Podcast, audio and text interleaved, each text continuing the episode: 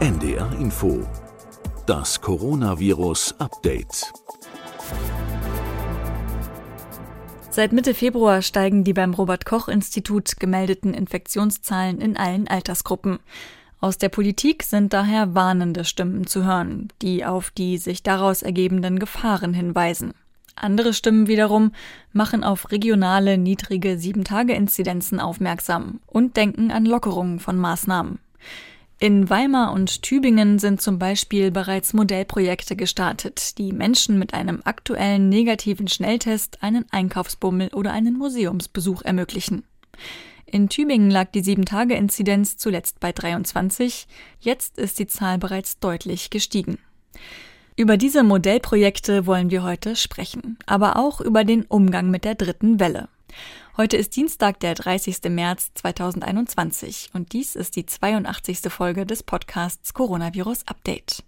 Ich bin Beke Schulmann, Wissenschaftsredakteurin bei NDR Info und per App zugeschaltet ist jetzt wie jede zweite Woche Professor Christian Drosten, der Leiter der Virologie in der Berliner Charité. Hallo, Herr Drosten. Hallo. Während die Inzidenzzahlen in Deutschland weiter steigen, blicken wir natürlich auch gespannt auf den Anteil der Varianten. Hier in Deutschland besonders auf den Anteil der britischen Variante. Der liegt hier zurzeit bei mehr als 70 Prozent. Durch die Schlagzeilen sind in der vergangenen Woche aber auch zwei andere Varianten gegangen, nämlich die sogenannte Doppelmutante in Indien und die brasilianische Variante. Auf die beiden würde ich gerne einmal näher eingehen. Starten wir vielleicht mit der Variante aus Indien. Dort hatte die Regierung die Pandemie Anfang des Jahres schon für mehr oder weniger beendet erklärt. Jetzt werden dort aber mehr Fälle gemeldet als während der ersten Corona-Welle. Und aus Indien kam jetzt eben auch die Nachricht, dass sich dort eine weitere neue Variante des Coronavirus ausgebreitet hat. Diese Doppelmutante, wie sie genannt wird, soll noch ansteckender sein als die bisherigen und möglicherweise auch resistent gegen die meisten Impfstoffe. Der Name Doppelmutante klingt ja auch erstmal sehr dramatisch. Wie beunruhigend ist das denn aus Ihrer Sicht? Ja, ich glaube, das kann man relativ kurz abhandeln. Also es ist überhaupt nicht so, dass man hier eine Kreuzung von zwei verschiedenen Mutanten hat, wie das in einigen Medienquellen gestanden hat, sondern hier sind zwei Mutationsmerkmale aufgetreten gemeinsam wir haben in anderen Mutanten drei oder vier gemeinsame Mutationsmerkmale. Und gut, hier in dieser indischen Variante haben wir an Position 484 den Austausch. Und das ist jetzt nicht die E484K, sondern die E484Q. Mutation, also ein Glutamin, nicht wie sonst ein Lysin, das hier ersetzt wurde an dieser Position. Das ist ein Teil der Rezeptorbindungsstelle. Außerdem haben wir an Position 452 einen Austausch, wie wir den auch in einer anderen Mutante kennen die in Kalifornien zirkuliert. Es ist relativ wahrscheinlich, dass auch dieses eine Mutante ist mit einem leichten Immunescape. Ansonsten weiß man nichts über diese indische Mutante, was richtig objektivierbar wäre. Man sieht hier auch in den Surveillance-Daten, dass die Häufigkeit des Nachweises dieser Mutation in Indien zunimmt. Das ist also wieder mal ein konvergentes Phänomen, also wo in unterschiedlicher phylogenetischer Position ähnliche Phänomene auftreten, zum Teil sogar mit identischen Substitutionen an Aminosäurepositionen. Alles läuft da jeweils auf ein Escape gegen die Populationsimmunität mhm. zu. Wir haben in der letzten Podcast-Folge schon besprochen, dass wir hier auch immunologisch wahrscheinlich eine sehr hohe Konvergenz haben. Das bedeutet, dass unser B-Zell Repertoire weltweit relativ gleich ist, dass unsere B-Zellen der Menschen weltweit in ähnlicher Form antworten auf dieses Virus und das Virus deswegen in vielen Ländern der Erde auf, sagen wir mal, den ähnlichen Gegner, ein ähnliches immunologisches Problem stößt, das dann auch auf ähnliche Art und Weise löst, durch immer wieder dieselben oder sehr ähnliche Aminosäureaustausche an denselben Stellen. Das ist eigentlich eher sogar eine gute Botschaft, denn das bedeutet, dass die nächste Generation der Impfstoffe, die zweifelsfrei kommen wird, also ein leichtes Update der jetzig bestehenden Impfstoffprinzipien, relativ umfassend oder allgemeingültig sein kann. Also mit geringem Aufwand kann man wahrscheinlich die meisten Immun-Escape-Mutanten, die weltweit entstehen, mit erfassen.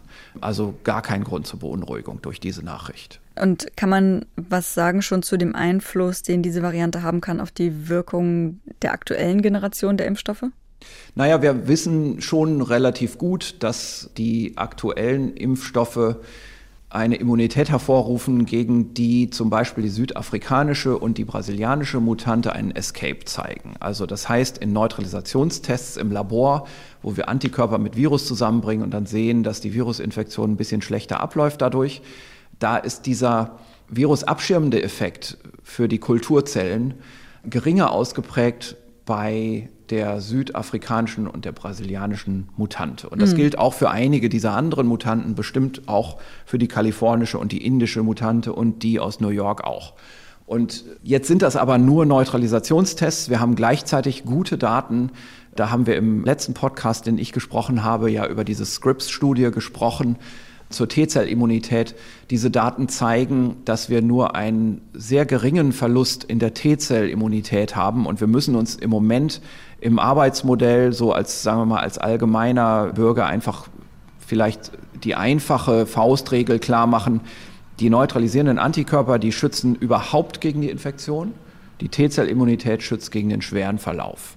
Und dieser Schutz gegen den schweren Verlauf ist allemal gegeben durch die jetzigen Impfstoffe. Wir haben auch einige Hinweise darauf, dass der Impfschutz besser ist als der Schutz durch die natürliche Infektion. Mhm. Gerade bei BioNTech Pfizer ist das so, aber wahrscheinlich auch bei AstraZeneca auf Dauer.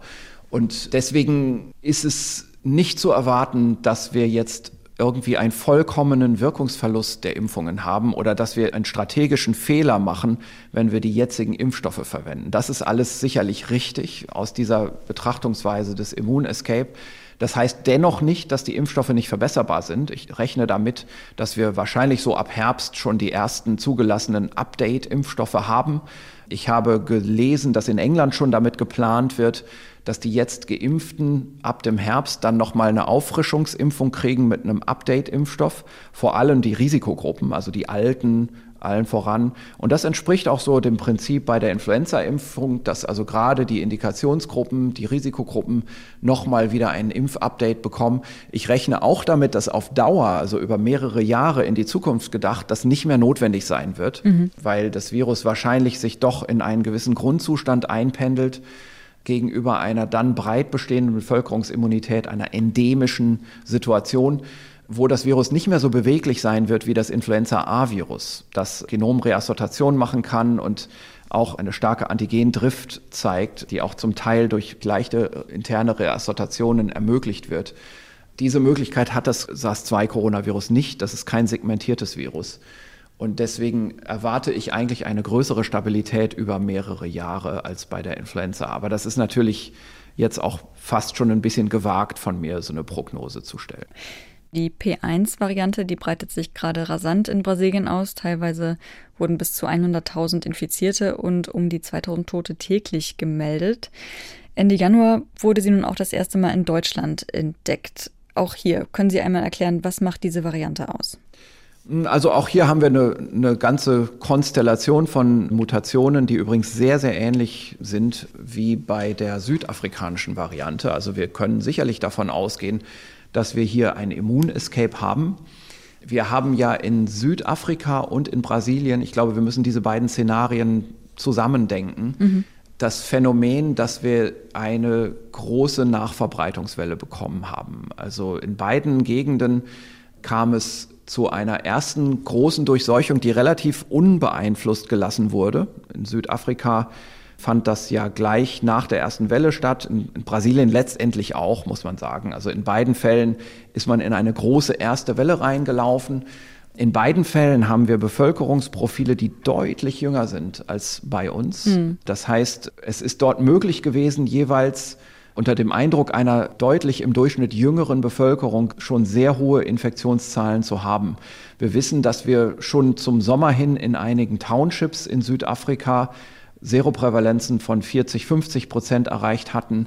Es gab eine Studie, die wir hier auch im Podcast besprochen haben, zu Brasilien, speziell zu Manaus, mhm. Wo man gerechnet hat, dass wahrscheinlich zum Herbst hin schon Bevölkerungsimmunität bestand. Genau. 70 Prozent Seroprävalenz. Ich halte diese Daten für falsch, für falsch eingeschätzt. Mhm. Ich glaube nicht, dass es in Manaus bis zum Herbst eine wirkliche Herdenimmunität gegeben hat.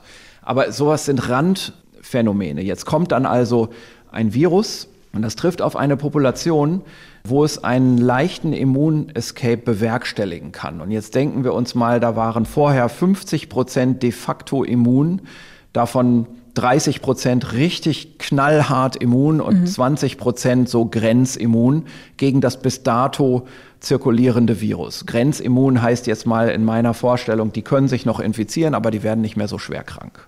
Ne, weil das mhm. Virus schon ganz schön gebremst wird. Sobald es eine Infektion setzt im Hals, muss es auch schon wieder aufhören, weil die Antikörper bremsen das schon wieder ab. Das ist also alles noch nicht T-Zellimmunität. So, und jetzt kommt ein Virus, das zeigt einen leichten Escape und plötzlich sind diese 20 Prozent Grenzimmunen nicht mehr ausreichend immun und die können jetzt sich wieder richtig infizieren. Außerdem noch die 50 Prozent in der Bevölkerung, die noch gar keinen mhm. Kontakt hatten. Und jetzt haben wir wieder offene Tore für eine rasende nächste zweite Welle.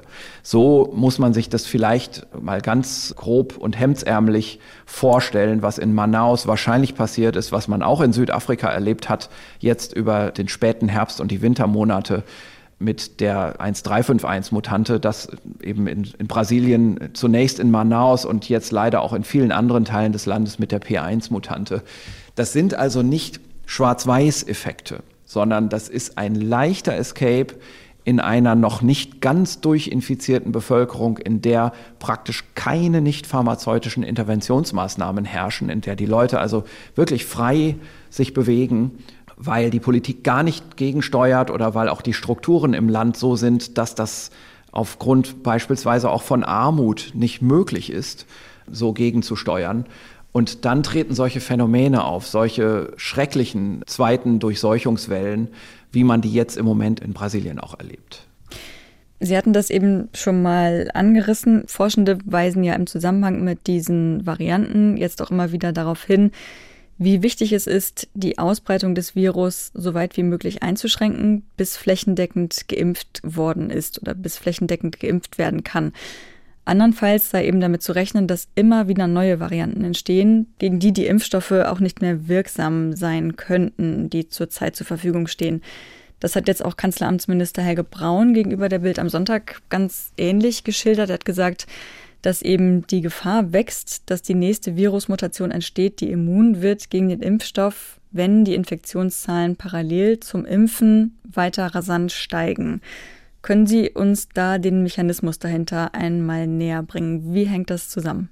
Naja, der Mechanismus ist der Mechanismus des Immun-Escapes. Der gilt genauso bei der Impfung, wie er bei der natürlichen Infektion gilt. Also das Virus trifft auf Antikörper in der Bevölkerung und damit kann es nicht infizieren, es sei denn, es verändert die Rezeptorbindungsstelle so, dass der Antikörper da nicht mehr stört. Denn das ist ja eigentlich das, was der Antikörper macht. Der stört die mhm. Rezeptorbindung. Und dieser Störeffekt kann eben dadurch ausgehebelt werden, dass eine Rezeptorbindung beispielsweise stärker, fester gemacht wird durch eine neue Mutation, die das Virus erreicht. Und dann wird eine zu feste Bindung, die also früher ohne störende Antikörper zu fest gewesen wäre für das Virus, ähm, so dass das Virus im Replikationszyklus irgendwann an eine Stelle stößt, wo es von dem Rezeptor nicht mehr loskommt und dann funktioniert die Infektion nicht mehr. Dieser Effekt wird jetzt aufgehoben, weil in Gleichgewicht mit dem störenden Effekt des Antikörpers jetzt diese stärkere Rezeptorbindung doch wieder die richtige Bindungsstärke hat. Also so kann man sich ungefähr ganz grob vereinfacht auch so diesen Mechanismus des Antikörper-Immun-Escape vorstellen. Was Helge Braun aber sagt in seiner Argumentation, ist eine prinzipielle, grundsätzliche Argumentation, die natürlich, sagen wir mal, in einem Massenmedium auch eine gewisse Verkürztheit erfährt mhm. in der Aussage. Und ich glaube, was in seiner Überlegung auch stark im Vordergrund stand, war die Überlegung, wir müssen diese beiden Geschwindigkeiten, die Impfung und die Durchseuchung in Deutschland, tarieren. Wir können es uns nicht leisten, auch wieder hier die Zukunft einzupreisen und uns in Sicherheit zu wiegen und sagen, ach, die Impfung, die kommt ja schon im Laufe des zweiten Quartals, werden wir ja immer mehr Impfstoff kriegen. Und im dritten haben wir dann so viel Impfstoff, dass jeder geimpft werden kann. Dass man das so in die Zukunft einpreist und dabei vergisst, dass aber jetzt in den allernächsten Wochen die Inzidenz steigen wird. Und die Modelle, die da gerechnet werden, die sind einer Belastbarkeitstestung bereits überprüft worden. Und leider ist es auch so, die Vorhersage der Modelle ist leider durch die Natur noch überschritten worden. Also wir haben noch einen früheren Beginn bekommen, als die Modelle das eigentlich vorausgesagt mhm. haben, der dritten der Welle. Dritten, mhm. wir sind jetzt, in dieser Woche werden wir hören, wir sind über 90 Prozent beim Nachweis von B117.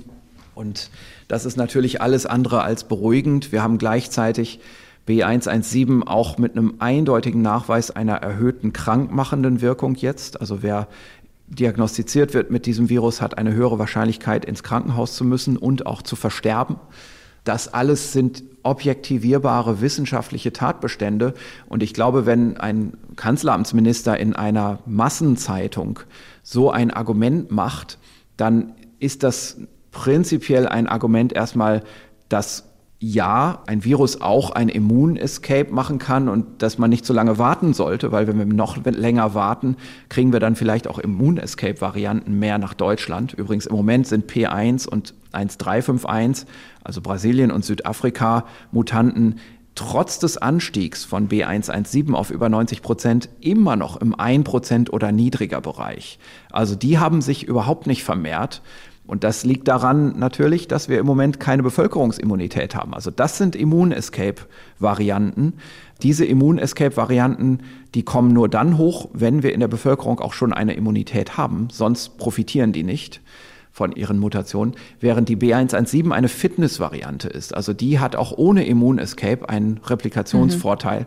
Zehnmal mehr Virus wird ausgeschieden, wie wir jetzt inzwischen wissen. Und dem muss man jetzt einfach irgendwie vorwegkommen. Also dem Effekt, dass Südafrika und Brasilien jetzt auch noch in Deutschland überhand nehmen, das muss verhindert werden durch eine zeitige Impfung. Und leider haben wir eben Probleme mit den Vakzinen, mit der Lieferung der Vakzinen. Und unter diesem Eindruck sagt ein Kanzleramtsminister natürlich dann Dinge, die dann in den Massenzeitungen sehr verkürzt und verknappt dargestellt werden. Wenn wir den Blick weg von Indien und Brasilien jetzt wieder nach Deutschland richten, hier ging es in der vergangenen Woche auch sehr viel um die sogenannten Osterruhetage. Nach dem Bund-Länder-Treffen hieß es erst, Gründonnerstag und Kar-Samstag sollten Ruhetage sein.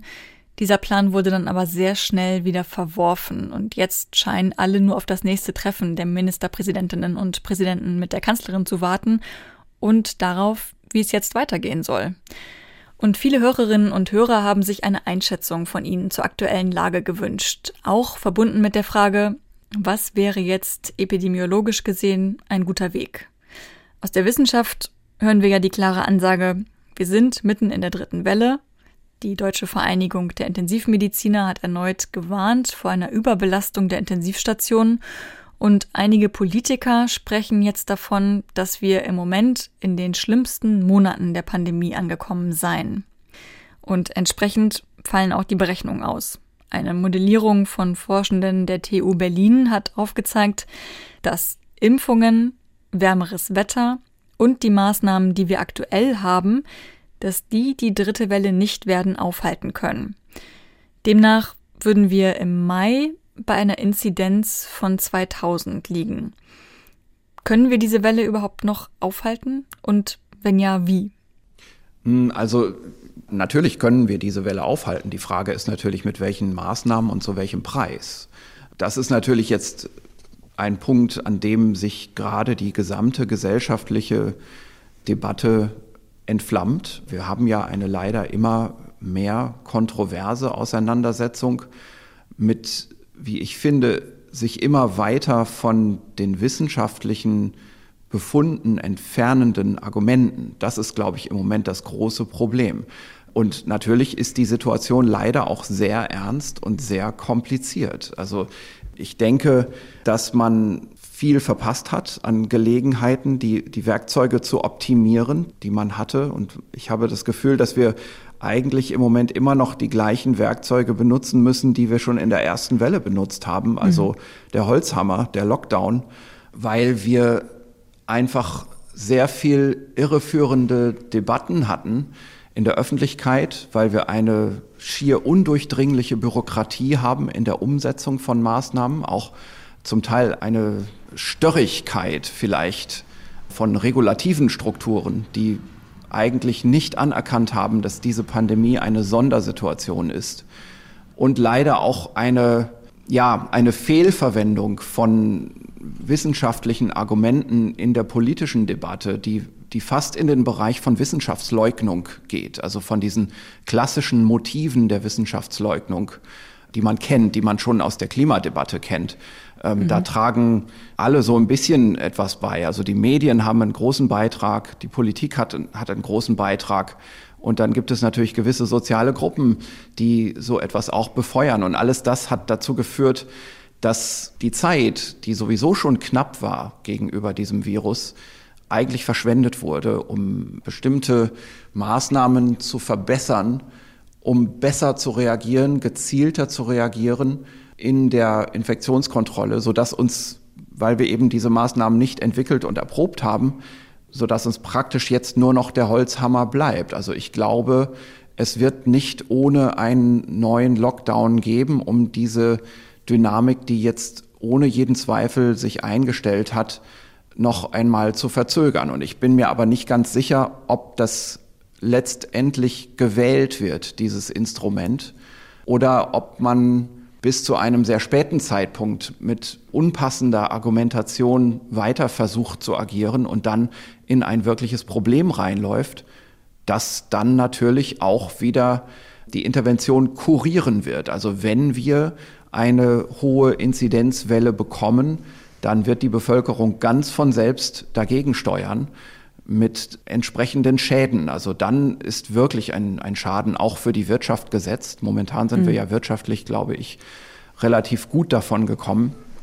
Ähm, das liegt alles noch daran, sind alles noch Nachwirkungen von dem effizienten Lockdown der ersten Welle. Das hat uns über den gesamten Herbst und Winter eine niedrige Grundinzidenz bewahrt, sodass jetzt wir agieren konnten mit Maßnahmen, die die Wirtschaft noch tolerieren mhm. konnte. Aber wenn wir irgendwann in, in eine Zone, einen Bereich reinkommen, wo die Bevölkerung selbst mit den Füßen abstimmt und sagt, ich habe Angst und ich gehe jetzt nicht mehr nach draußen, weil in meiner Verwandtschaft und in meinem Bekanntenkreis es Todesfälle gab, dann ist dieser Schaden natürlich nachhaltig und das ist nicht mehr zu steuern. Hm. In der öffentlichen Wahrnehmung schien es ja auch tatsächlich so, dass eine Mehrheit eher für Lockerungen ist. Jetzt hat eine Umfrage der Forschungsgruppe Wahlen aber eben genau das Gegenteil ergeben, dass, wie Sie sagen, eine Mehrheit für strengere Maßnahmen ist. 26 Prozent der Befragten finden die aktuellen Corona-Beschränkungen übertrieben, aber 36 Prozent finden die Maßnahmen eben nicht hart genug. Wie müsste ein solcher Holzhammer-Lockdown denn aussehen? Also zwei Wochen alles öffentliche Leben herunterfahren, Geschäfte schließen, so viel wie möglich Homeoffice? Hm, also ich glaube, das ist etwas, das rein auf der Umsetzungsebene liegt. Es ist klar, es müssen die Kontakte reduziert werden. Wir haben natürlich inzwischen sehr viel Kenntnis darüber, wo diese Kontakte auftreten. Und dazu zählt der Privatbereich, Dazu zählt der Erziehungs- und Bildungsbereich und dazu zählen die Arbeitsstätten. Ich glaube, das ist relativ klar geworden in letzter Zeit. Mhm. Da gibt es viele wissenschaftliche Beiträge, die jetzt auch auf Deutschland bezogen sind. Da gibt es wenig Restunsicherheit darüber. Und ich glaube, das umzusetzen, ist natürlich Aufgabe der Regulations- und Politikebene. Ich glaube, dort ist nicht wirklich eine Unkenntnis darüber. Ich glaube, da wird die Öffentlichkeit auch getäuscht, wenn beispielsweise gesagt wird, wir wissen ja noch gar nicht, wo das Virus übertragen wird, da mhm. muss noch viel geforscht werden und solche Dinge. Das ist einfach falsch. Das ist Wissenschaftsleugnung. Mhm. Ich glaube, ein Aspekt, den man hier vielleicht auch noch mal vergegenwärtigen sollte gegenüber all diesen Umsetzungsdingen, ist tatsächlich der Aspekt der Wahrnehmung. Der ist wichtig, denn ein ganz großer Anteil der Infektionskontrolle muss im Privatbereich stattfinden. Und hier herrschen in der Politik und in den Medien auch irreführende Wahrnehmungen. Ich finde es sehr interessant, was die Forschungsgruppe Wahlen da veröffentlicht hat, Politbarometer, ZDF. Wir haben beispielsweise, und das, das finde ich wirklich erstaunlich, das fällt mir auch als als Radiohörer oder Zeitungleser auf, als Bürger. Wir haben tatsächlich eine merkwürdige Wahrnehmung. Zum Beispiel, wir haben die Aussage, dass der Teil in der Bevölkerung, der den Maßnahmen zunimmt, in letzter Zeit drastisch abgenommen hat, der, der den zustimmt. Maßnahmen mhm. zustimmt, ja. Und das hat mich auch ein bisschen erstaunt, weil das eigentlich nicht meine Wahrnehmung im Privatumfeld ist. Und mhm. jetzt listet diese Forschungsgruppe Wahlen das so auf, dass gesagt wird, es sind 31 Prozent, die sagen, die Maßnahmen sind richtig. Und das waren früher viel mehr. Da sind 24 Prozent verloren gegangen. Also so fast wie bei so einer Wahlanalyse. Mhm. Ja, also die, die eine Partei hat so und so viel Prozent der Wählerstimmen an die und die Partei verloren. Und da ist gar nicht dazu gesagt worden in der Öffentlichkeit, in der, in der Berichterstattung, an welches Lager denn diese Zustimmer verloren gegangen sind. Und interessanterweise, also es sind 24 Prozent Zustimmung verloren gegangen, also aus dem Lager, die sagen, das ist gerade richtig. Und diese 24 Prozent teilen sich auf in drei Prozent, die zu denen dazugekommen sind, die vorher schon gesagt haben, das ist alles übertrieben. Mhm. Und 18 Prozent sind in das Lager abgewandert, die sagen, man muss noch härter die Infektionskontrolle betreiben. Und diese Nebeninformation geht manchmal verloren. Und ich frage mich schon, was eigentlich los ist in der öffentlichen Präsentation und inwieweit das eigentlich auch dieses Entscheiden der Politik mit beeinflusst. Also es ist schon ja erstaunlich, wir alle wundern uns im Moment darüber, wie die Politik jetzt agiert oder nicht agiert, wie bestimmte Dinge präsentiert werden als neue Lösungen, die schon sicherlich aus einem gesunden Menschenverstand heraus kaum als Lösungen zu erkennen sind. Also nur mal so das Grundprinzip des Einpreisens der Zukunft. Ja, mhm. also wir können ja jetzt testen, also machen wir mal alles auf und wir wissen doch alle genau, dass wir nicht in Wirklichkeit testen können, dass die Tests gar nicht so verfügbar sind, sondern dass das demnächst erst kommen wird.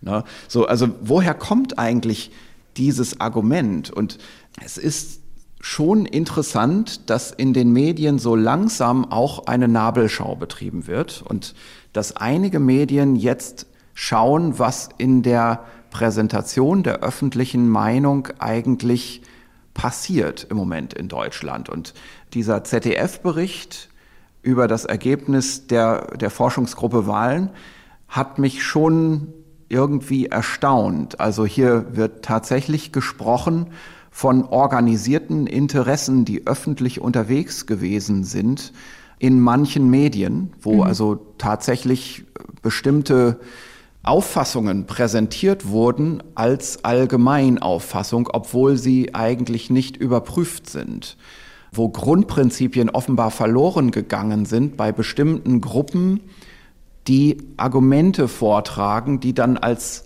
Hauptargument gelten ich erkenne da tatsächlich eigentlich die Grundmotive der Wissenschaftsleugnung, die sich immer weiter durchsetzen in unserer Gesellschaft. Mhm. Und ich glaube, es ist wichtig, vielleicht auch gerade bei den Leuten, die ein bisschen intensiver über die Dinge nachdenken und die sich eben auch die Zeit nehmen, vielleicht so einen Podcast hier zu hören, sich diese Grundmotive mal zu vergegenwärtigen, mhm. diese Hauptlinien der Wissenschaftsleugnung, die bekannt sind, die analysiert sind, schon aus dem Hintergrund der, der Klimaforschungsleugner äh, heraus. Mhm. Das ist ja eine, ein Phänomen, das schon seit langer Zeit besteht und das auch inhaltlich und von den Prinzipien erkannt worden ist. Mhm. Das ist so dieses PLURV-Plurf-Prinzip, das wir hier vielleicht auch mal anhand von öffentlichen Argumenten besprechen sollten. Mhm. Genau, Sie hatten ja eben schon das Argument genannt, es fehlen einfach noch wissenschaftliche Daten. Man kann das noch gar nicht so genau sagen. Das wird ja tatsächlich auch in der Debatte um den Klimawandel immer wieder gern genutzt. Lassen Sie uns gern diese häufigsten Methoden der Desinformation einmal durchgehen. Also es geht um Methoden, die bei vielen Themen mit wissenschaftlichem Bezug gebraucht werden, um eben irreführende Informationen in die Welt zu setzen und ja vor allem auch im Internet zu verbreiten. Es geht los mit dem Buchstaben P. Das steht für Pseudo-Experten. So, und jetzt können wir eigentlich diese Liste durchgehen und wir erkennen tatsächlich im Prinzip in der Rückschau auf die Präsentation der Pandemie in den Medien alle diese Prinzipien wieder. Also wir haben Pseudo-Experten. Ich glaube, diese Vorstellung müssen wir nicht weiter besprechen. Mhm. Es gibt einfach die diejenigen Experten, die gerne im Fernsehen präsentiert werden, die haben zwar Professoren- und Doktorentitel, aber in einem anderen Fach. Häufig sind das Leute, die schon lange Zeit im Ruhestand sind. Ich nenne hier mal ganz absichtlich einen Namen, Wodak, als Paradebeispiel. Mhm. Es gibt aber natürlich noch viele andere, die jetzt nicht ganz so frappierend sind in, in ihrer Erscheinung. Wir haben den falschen Konsens, also das Präsentieren einer scheinbaren Gruppe von scheinbaren Experten. Ich sage hier nur Great Barrington Declaration. Das ist also eine ganze Gruppe von Pseudo-Experten, die alle nicht aus dem Fach sind, die sich aber über infektionsepidemiologische Themen laut geäußert haben mhm. in Form von schriftlichen Stellungnahmen. Wir haben aber auch hier speziell bei uns in Deutschland im Herbst die KBV-Stellungnahme, wo gesagt wurde, Stellungnahme der Medizin und der Wissenschaft, wo eindeutig absolute wissenschaftliche Minderheitsmeinungen oder Personen involviert waren. Wir haben dieses typische Phänomen der False Balance in den Medien. Das heißt, das Präsentieren von dem Vertreter der einen und der anderen Meinung, so dass diese Meinungen als gleich groß dargestellt werden, mhm. wohingegen in Wirklichkeit hier eine absolute Minderheitsmeinung gegen eine Mehrheitsmeinung steht. Die Mehrheitsmeinung wird aber häufig einfach von Leuten vertreten, die professionelle Wissenschaftler sind und die einfach neben dieser ganzen Medientätigkeit auch andere Berufstätigkeiten haben und die nicht so auf die Trommel hauen können, die das einfach aus zeitlichen Gründen nicht schaffen. Und deswegen sieht das am Ende in den Medien so aus, als wäre das 50-50. Da steht der gegen den. Und das haben wir in Deutschland gesehen. Auch so diese Dichotomie Überschrift gegen Inhalt. Also da ist ein Experte, der sagt etwas ganz Differenziertes in einem Zeitungstext und die Überschriften sagen was ganz anderes. Die Überschriften sagen etwas ganz Bombastisches. Mhm. Also das ist so ein, nur einer dieser, dieser fünf Buchstaben P, L, U, R, V. Nur das P, die Pseudo-Experten. Mhm. Der zweite Buchstabe von diesen Plurf-Methoden ist das L. Das steht für Logikfehler. Dieser Bereich ist ja auch nochmal in verschiedene, ich nenne sie mal Tricks unterteilt. Wir haben hier beispielsweise das Phänomen der ähm, sogenannten ad hominem Argumentation. Also, wir haben ein inhaltliches Thema, aber wir attackieren eine Person, die sich mit dem Thema befasst, weil uns dieses Thema nicht gefällt. Beispielsweise, wir haben gerade ein, ein frappierendes Beispiel letzte Woche in einer der Hauptzeitungen in Deutschland gehabt. Da hat ein Philosoph, der sichtlich mhm. keine inhaltliche Kenntnis über Infektionsepidemiologie hat, einen Artikel geschrieben, der ad personam Viola Priesemann und Michael mhm. Meyer-Hermann attackiert über eine vollkommen unscharfe Argumentation, die zum Thema hat, dass diese epidemiologischen Modellierungen doch eigentlich gar nichts aussagen und dass die alle äh, von den Parametern her eigentlich falsch sind und dass wir doch uns gar nicht daran festhalten können, sondern uns mal auf den gesunden Menschenstand zurückziehen sollten und immer schön die Hände waschen. Und außerdem sind diese Personen doch irreführende Personen und da wird es wirklich persönlich auch. Und das ist letztendlich ein ganz klarer Logikfehler, der auch mit dem Begriff Präventionsparadox mhm. beschrieben werden kann. Genau, da ging ähm, es um die Infektionszahlen, also Berechnungen, Vorausberechnung, genau, Modellierung ne, also von Infektionszahlen. Genau, mhm. die Infektion, infektiologische Modellierung, die Szenarien modelliert und das auch dazu sagt, also kein epidemiologischer Modellierer, auch nicht Viola und, und Michael, würden sagen, das, was wir hier ausrechnen, wird in drei Monaten auch so eintreten, mhm. sondern die sagen, das kann so eintreten, das sind Szenarien und wir hoffen sehr, dass es nicht so eintritt, dass die Politik etwas dagegen tut.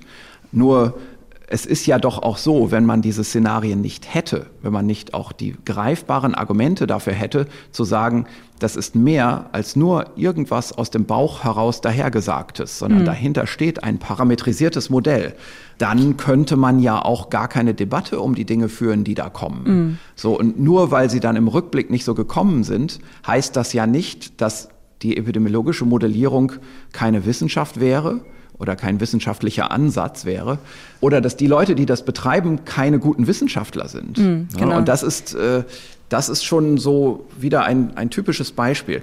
Sie Anderes haben da, Beispiel. Sie haben da gerade das Präventionsparadox angesprochen. Also das heißt, wir sehen natürlich nicht, wie hoch die Infektionszahlen hätten ausfallen können, weil wir ja Maßnahmen ergriffen haben, um diese Infektionen zu stoppen oder Richtig. aufzuhalten. Genau. Richtig. Ein, ein anderes Beispiel, irreführende Analogie. Also wir haben über und über den Grippevergleich gehört. Das ist genau die irreführende Analogie.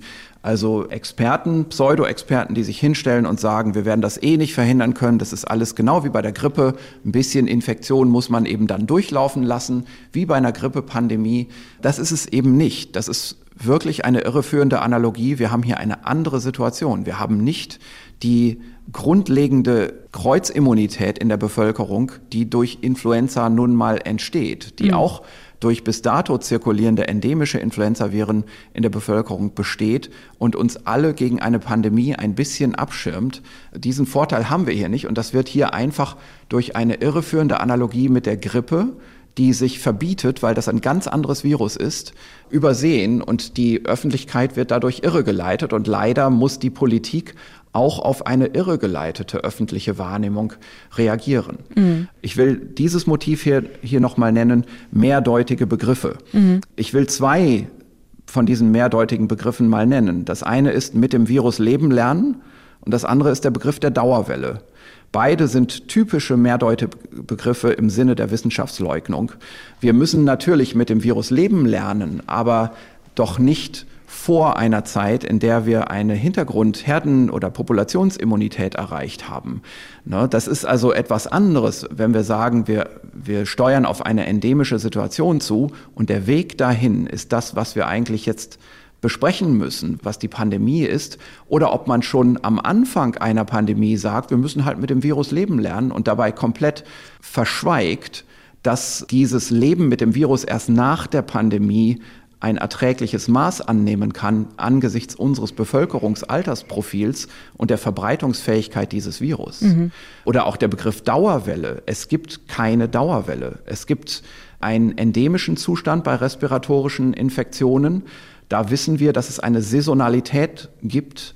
Und das ist ein Aufflammen der Infektionsaktivität meistens in den Wintermonaten. Es gibt übrigens auch saisonale Aktivitäten im Herbst, die sogenannte Sommergrippe bei Enteroviren. Da ist es typisch im Herbst, also nach der Urlaubszeit im Sommer, nach den Sommerferien.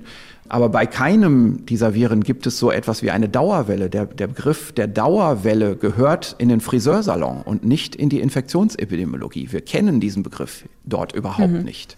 Und auch bei den pandemischen Wellen haben wir wissenschaftliche Vorstellungen davon, wie sie zustande kommen. Bei uns sind diese Wellen etwas artifiziell beeinflusst im Moment durch diese Lockdown-Maßnahmen.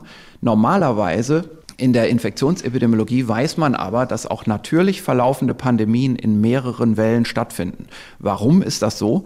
Weil die Kontaktnetzwerke in Bevölkerungen nie zu einem Zeitpunkt in Gänze zur Verfügung stehen. Das heißt, das Virus braucht mehrere Anläufe, um die Kontaktnetzwerke ganz zu nutzen. Es kommt einmal und infiziert diejenigen, die zu dieser Zeit miteinander in Netzwerken Kontakte haben. Dann sind die alle immun oder tot.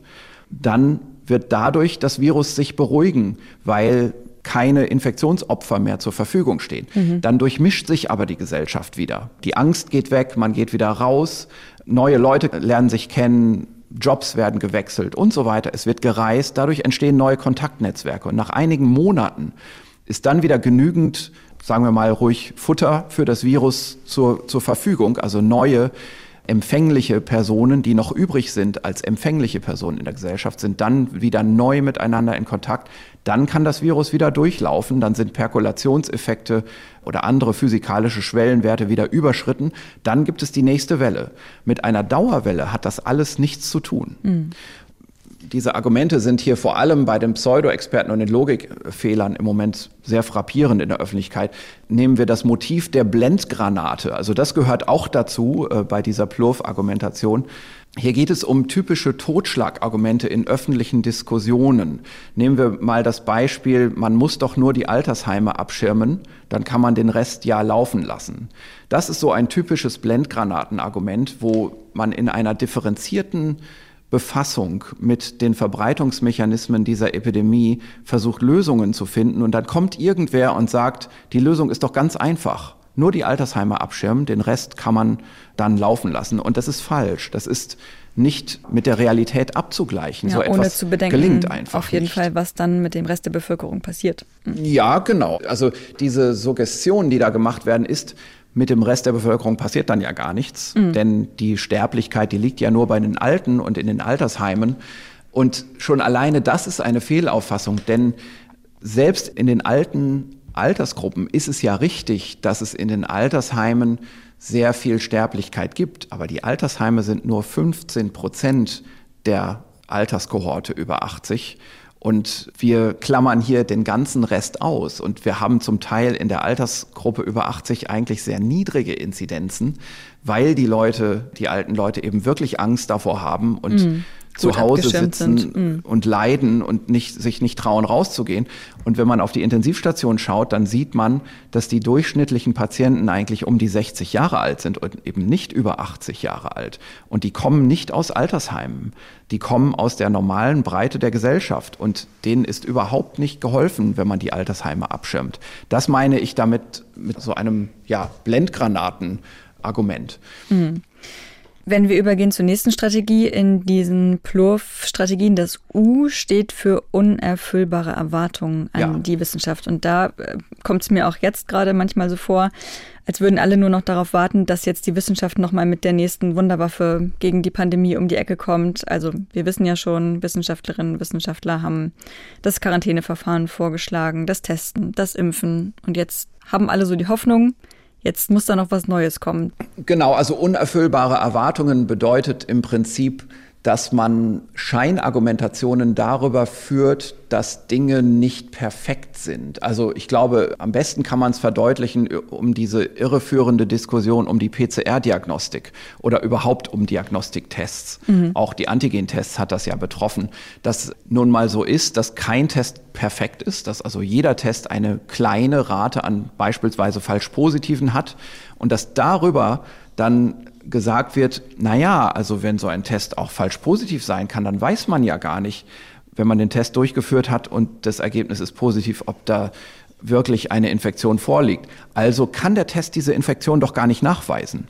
Das ist in sich vollkommen schlüssig, wenn man das so sagt, aber das klammert jede Quantität aus. Also wenn ich sage, so ein Test kann ja auch falsch positiv sein, dann sage ich eben nicht dazu, mit welcher Wahrscheinlichkeit so ein Test falsch positiv sein kann. Ja, also es ist natürlich was anderes, ob so ein Test mal falsch positiv und mal richtig positiv ist, heißt 50-50, Münze werfen. So stellen das ja die Wissenschaftsleugner dar. Oder ob so ein Test eine Spezifität von 99,9998 Prozent hat, Ja. ne, wo also nur eine, ein mini kleiner Bruchteil aller Diagnosen falsch positiv ist. Ein anderes Beispiel ist das Präventionsparadox selbst. Also es gibt da so eine Unterform dieser unerfüllbaren Erwartungen. Das ist dieses Motiv des Verschiebens der Torpfosten, moving the goalposts wo man also unter der Vorstellung, dass, dass man ein Fußballspiel hat, das Tor immer verschiebt. Also der, der Spieler dachte, da steht das Tor und auf einmal steht es woanders. Das heißt, die Gegenpartei verwischt das eigentliche Argumentationsziel. Das ist ganz typisch beim Präventionsparadox zu sehen. Ne? Also wo eben die Gegenpartei sagt, na ja, ihr, ihr habt vorausgesagt, wir werden in ein paar Monaten so viele Fälle bekommen und jetzt war eure Voraussage falsch wo aber dann vollkommen ausgeklammert wird, dass es ja auch eine Interventionsmaßnahme gegeben hat, ein Lockdown unterwegs.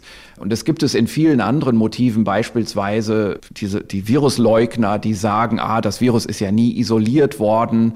Dann kommt ein Journalist und präsentiert gleich fünf oder sechs Beispiele von wissenschaftlichen Arbeiten, wo das Virus tatsächlich isoliert worden ist. Das führt aber nicht dazu, dass dann anerkannt wird, na ja, gut, da haben wir uns getäuscht, das Virus ist tatsächlich doch isoliert worden, dann scheint es das wohl zu geben, sondern dann wird gesagt, ja, aber das ist ja nur ein Bild, das ist ja nur ein elektronenmikroskopisches Bild von einem Virusisolat. Wir wollen mehr, wir wollen das Isolat wirklich selber als Beweis bekommen und man fragt sich irgendwann, was wollt ihr denn jetzt noch?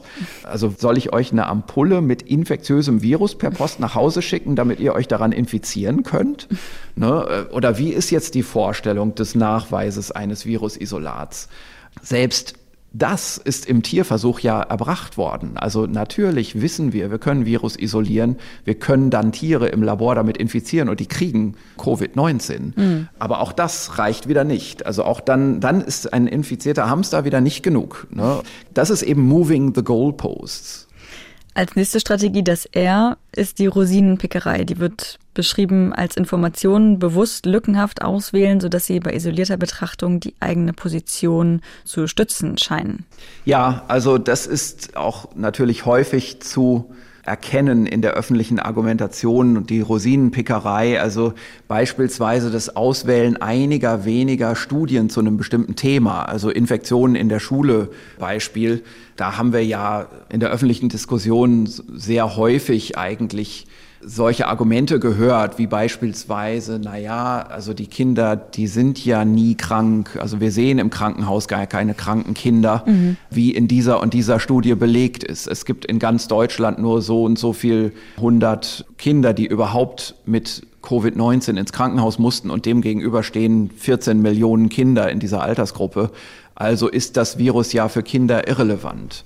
Das ist eine, tatsächlich eine Rosinenpickerei von einzelnen wissenschaftlichen Befunden, die ausklammert, dass es andere Befunde gibt, die sagen, die Infektionszahlen sehen so aus. Es gibt große nationale statistische Erhebungen, die sagen, so und so viel Prozent aller Kinder in einer bestimmten Altersgruppe sind infiziert und das sind zum Teil dann mehr als in erwachsenen Altersgruppen. Solche breiten Realitäten werden dann einfach ausgeklammert und in einer öffentlichen Argumentation wird nur eine Zahl, ein Einzelbefund benutzt und dann davon generalisiert auf etwas, das gar nicht generalisierbar ist. Mhm. Und dann zu guter Letzt die Verschwörungsmythen, also so etwas wie Bill Gates will die gesamte Bevölkerung durchimpfen oder auch gerne mal genommen Computerships ja. einpflanzen.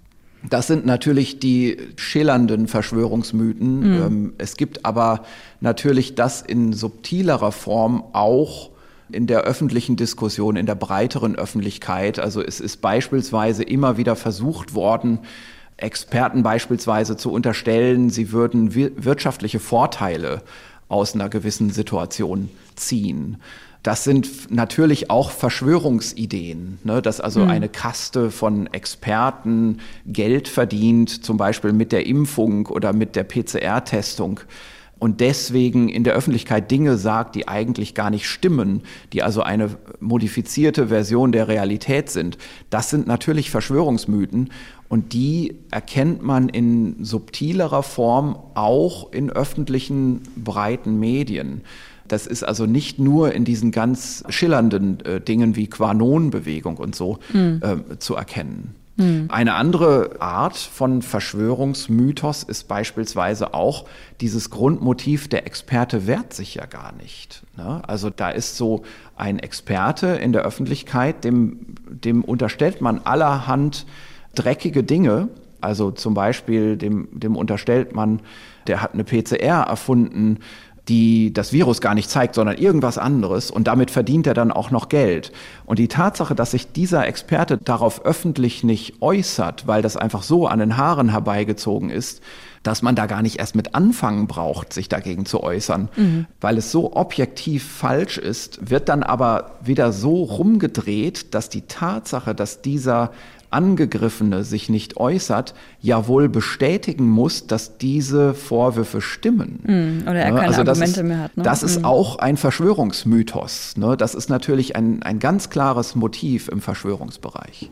Nach diesen Tricks, mit denen man ja leider doch recht schnell für Desinformationen sorgen kann und wissenschaftliche Fakten als falsch darstellen kann, lassen Sie uns auch noch mal einen Blick werfen auf die Wissenschaftlichkeit von sogenannten Modellversuchen oder Modellprojekten. In Deutschland gibt es nämlich in einigen Regionen schon Pläne für Lockerungen. Im Saarland sollen nach Ostern zum Beispiel Fitnessstudios und Kinos und die Außengastronomie öffnen können. Das Ganze soll begleitet werden von Testungen. In Weimar ist gestern ein sogenannter Modellversuch zur Öffnung von Einzelhandel und Museen gestartet und auch in Tübingen läuft ein sogenanntes Modellprojekt zu Öffnungsschritten. An mehreren Teststationen können die Menschen dort kostenlos einen Corona-Testen machen lassen und ist das Ergebnis dann negativ, können sie zum Beispiel zum Friseur oder in Läden shoppen oder auch mal ins Theater oder ins Museum. Und viele von solchen Lockerungen werden von den Städten oder den Bundesländern eben als Modellprojekte oder als Modellversuch bezeichnet. Das klingt erst einmal recht wissenschaftlich, gerade das Wort Versuch. Sind die denn auch wirklich wissenschaftlich angelegt? Ja, also erstmal muss man sich, glaube ich, bei diesen Modellprojekten klar machen, die sind auch so ein bisschen eine Gefahr dafür, dass sich die öffentliche Wahrnehmung verzerrt. Also da entstehen jetzt zum Teil Szenarien, wo vielleicht auch die Bevölkerung falsche Vorstellungen bekommt, wie die Optionen sind jetzt im Umgang mit der Pandemie. Wir mhm. haben hier auch wieder ein Beispiel für das Einpreisen der Zukunft. Denn keines dieser Modellprojekte hat bis jetzt bewiesen, dass das funktioniert. Und ich glaube, man muss sich erstmal klar machen, diese Modellprojekte gehen zurück auf einen MPK-Beschluss vom 22.03. Mhm. Dort wird, wurde also so ein bisschen unter ferner Liefen gesagt und außerdem wollen wir auch erlauben, dass Modellprojekte gemacht werden. Das Ziel ist die Öffnung unter lückenlos negativen Testergebnissen. Man möchte IT-gestützte Prozesse zur Kontaktverfolgung man möchte eine räumliche Abgrenzbarkeit, eine enge Rückkopplung an den öffentlichen Gesundheitsdienst und man möchte Abbruchkriterien im Misserfolgsfall. Mhm. Das ist also schon mal sehr sorgfältig formuliert in diesem MPK-Beschluss. Der Begriff Modellversuch, Modellprojekt, das klingt ja wissenschaftlich. Mhm. Und ich weiß gar nicht, in welcher Art und Weise diese Modellprojekte wissenschaftlich begleitet sind. Ich befürchte aber schon, dass das jetzt nicht Hardcore-Wissenschaftsprojekte sind, die da durchgezogen werden. Das kann man, glaube ich, auch nicht verlangen. Das wäre zu viel verlangt.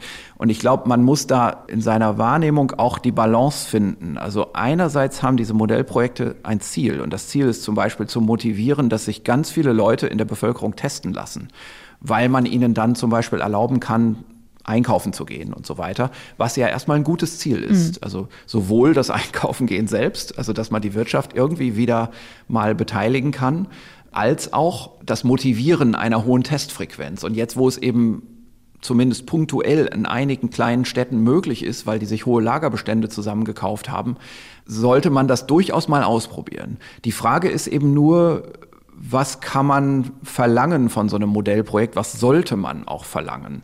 Und ich habe mal so ein bisschen für mich aufgeschrieben, was eigentlich ein wissenschaftliches Projekt, mhm. eine Studie ausmachen würde. Und vielleicht kann man daran mal versuchen, auch über die nächste Zeit zu verstehen, was diese Modellprojekte da leisten. Also mhm. so, solche soziologisch-epidemiologischen Studien, die haben Erfolgskriterien. Mhm. Das wäre einmal ganz wichtig. Also man muss sich mal fragen, ab wann nennen wir das eigentlich erfolgreich? Also ist es nur deswegen erfolgreich, weil die Fußgängerzone mal wieder voll war zum Einkaufen? Mhm das kann ja kein Kriterium sein. Also, dass mhm. das passiert, ist klar. Man muss es nur erlauben, dann passiert es. Aber das heißt ja nicht, dass das Modellprojekt deswegen erfolgreich war, sondern man müsste schon definieren, ist es die Inzidenz nach 14 Tagen? Sind es Krankenhausaufnahmen nach drei Wochen? Sind es Todesfälle nach sechs Wochen? Ist es vielleicht die Wirtschaftsleistung in einem bestimmten Sektor, den, die man bestimmt nach Rückblick aufs letzte Quartal? Ist es vielleicht der Schulbetrieb, der in einer gewissen Häufigkeit wieder möglich war? Ist es die Klassenauslastung? Ist es die Zahl der Schulausbrüche, die, die nicht über eine bestimmte Schwelle gegangen ist? Ist es einfach das Erreichen der 100er-Inzidenz mit dem Notbremsekriterium, das ja politisch festgelegt wurde? Also ich denke, man sollte sich eine ganze Zahl von solchen Erfolgskriterien hinlegen, bevor man diesen Modellversuch macht, hm. um dann irgendwann in der Nachbewertung zu sagen, das war erfolgreich. Und davon abzugrenzen sind Abbruchkriterien. Ja. Also Abbruchkriterien stehen auch in dem MPK-Beschluss drin, in dem Ministerpräsidentenkonferenzbeschluss. Aber es stehen nicht drin, welche. Also ist es eigentlich dann abzubrechen, wenn es einen Schaden macht? Oder ist es dann abzubrechen, wenn es nichts bringt? Also das sind schon Beispiel zwei Dinge, die man ja beide als Abbruchkriterium nennen könnte. Also mhm. so ein Modellprojekt, das am Ende gar keinen Erfolg gebracht hat, es hat aber keinen Schaden gemacht, ist es deswegen abzubrechen. Wahrscheinlich, denn man sollte es ja dann auch nicht mehr Modellprojekt nennen, wenn es nichts bringt. Ja, dann muss man weitergehen in der Liste. Also wir haben Erfolgs- und Abbruchkriterien.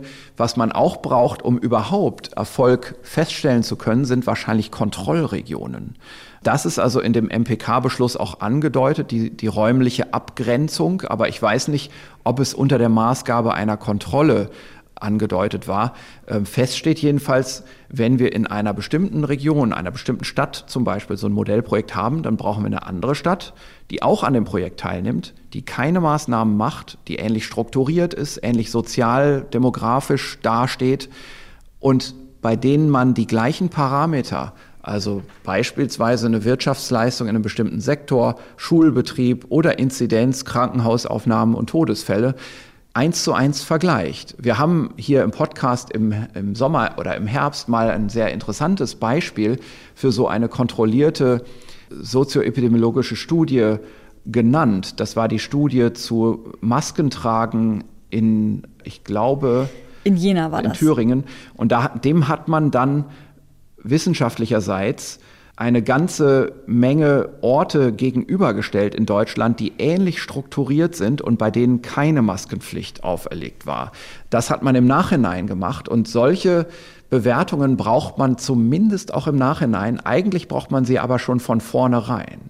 Dann muss man sich natürlich überlegen, Tools, wir sagen manchmal auch Readouts. Also woran, was sind eigentlich die Kriterien? Ist das die Zahl der positiven Antigentests?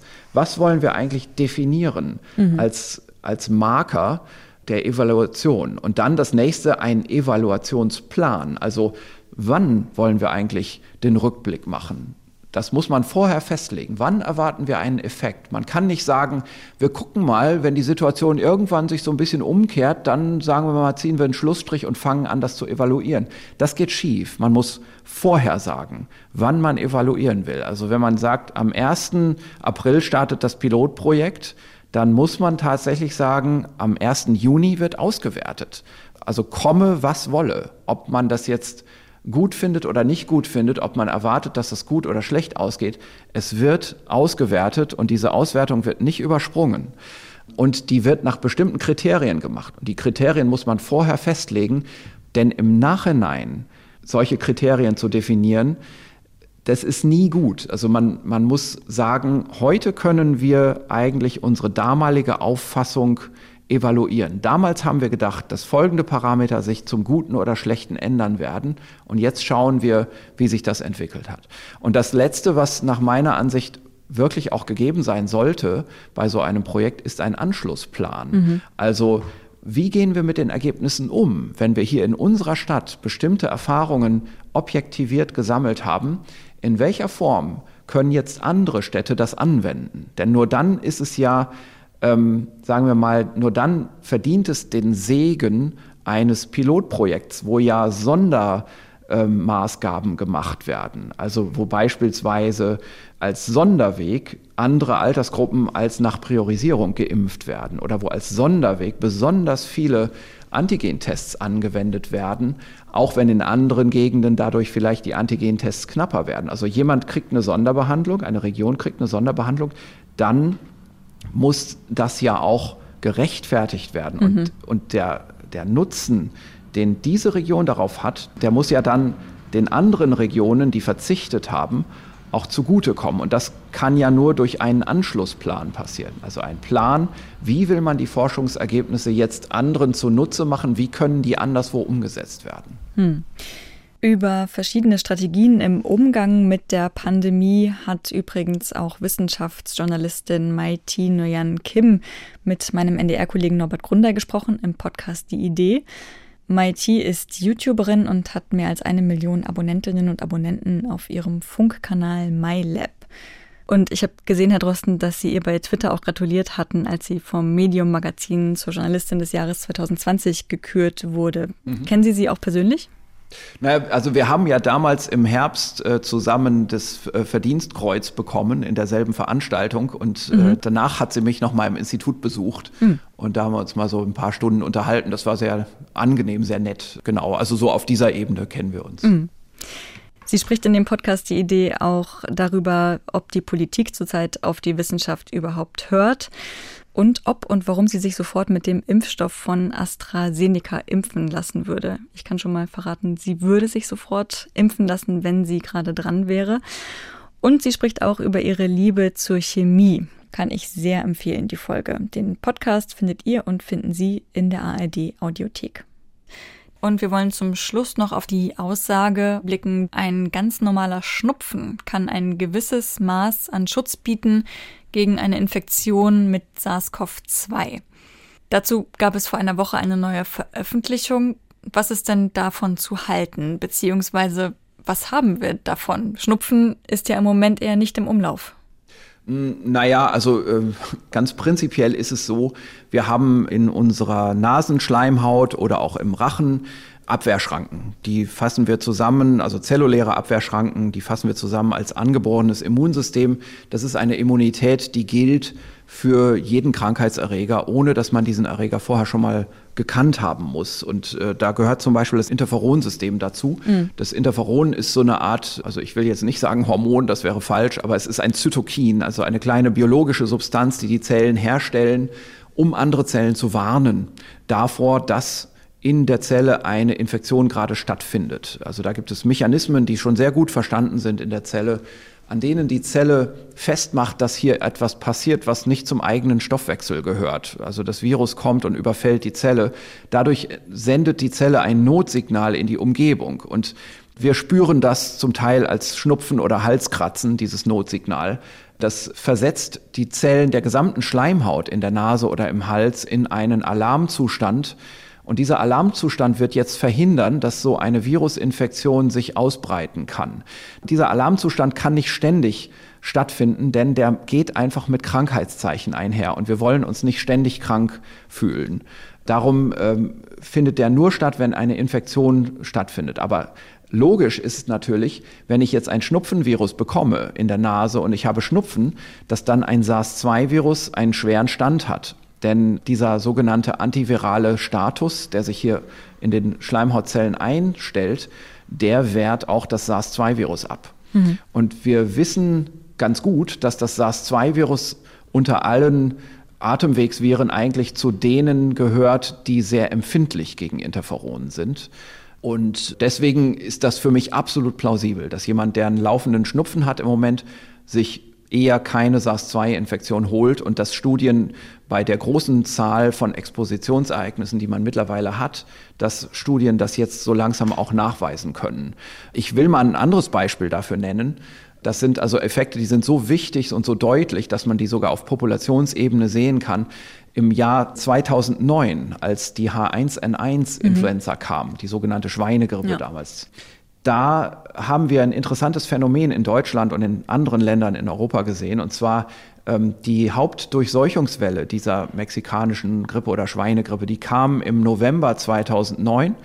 Und normalerweise haben wir bei Kindern im November immer den Inzidenzgipfel von RSV, also respiratorisches Synzytialvirus, ein bei Kindern sehr häufiges Atemwegsvirus. Auch Erwachsene kriegen das. Und da haben wir aber gerade bei Kindern typischerweise im November den Häufigkeitsgipfel. Und dieser Häufigkeitsgipfel wurde im Jahr 2009 verschoben in den Januar, Februar des folgenden Jahres. Mhm. Und zwar durch das Ankommen der Durchseuchungswelle der Schweinegrippe bei den Kindern. Und das ist eben so ein Effekt der angeborenen Immunität, der sogar auf Bevölkerungsebene sichtbar war. Und wenn jetzt Studien kommen, die auf Bevölkerungsebene so etwas für SARS-2 auch zeigen, würde mich das nicht wundern. Herr Drosten, wir hören Sie in 14 Tagen wieder. Bis dann sage ich Tschüss und vielen Dank für heute. Gerne. In der kommenden Woche ist an dieser Stelle wieder Sandra Ziesek im Gespräch mit meiner Kollegin Corinna Hennig zu hören. Und bevor ich mich für heute verabschiede, möchte ich euch und Ihnen gerne noch einen Podcast ans Herz legen. Und zwar den Bücherpodcast Eat, Read, Sleep. Die Hosts Katharina, Jan und Daniel stellen aktuelle Literatur, Lieblingsbücher und Klassiker vor. In der aktuellen Folge geht es zum Beispiel um Eurotrash von Christian Kracht, um den Klassiker Desiree und um das Debattenbuch aus Korea. Kim Chiang, geboren 1982. Und am Ende gibt es wie immer auch das Literaturquiz zum Mitraten.